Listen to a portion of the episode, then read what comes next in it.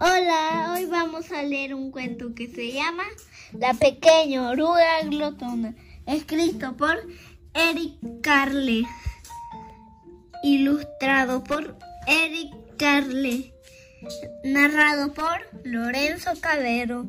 Una noche a la luz de la luna, a la luz de la luna llena, reposaba un huevecito sobre una hoja.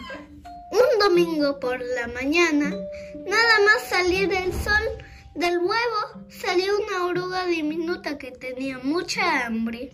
Enseguida comenzó a buscar algo de comer.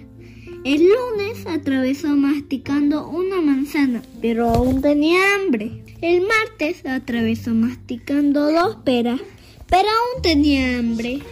El miércoles atravesó masticando tres ciruelas, pero aún tenía hambre. El jueves atravesó masticando cuatro fresas, pero aún tenía hambre. El viernes atravesó masticando cinco naranjas, pero aún tenía hambre.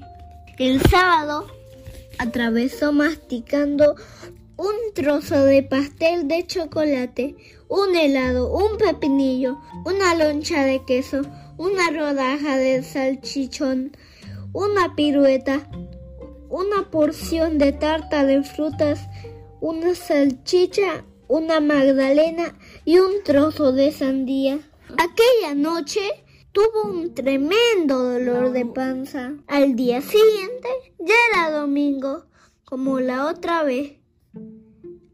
La oruga atravesó masticando una hoja verde y se sintió mucho mejor. Ya no tenía más hambre, ni era ya una oruga pequeña, ahora era una oruga grande y gorda.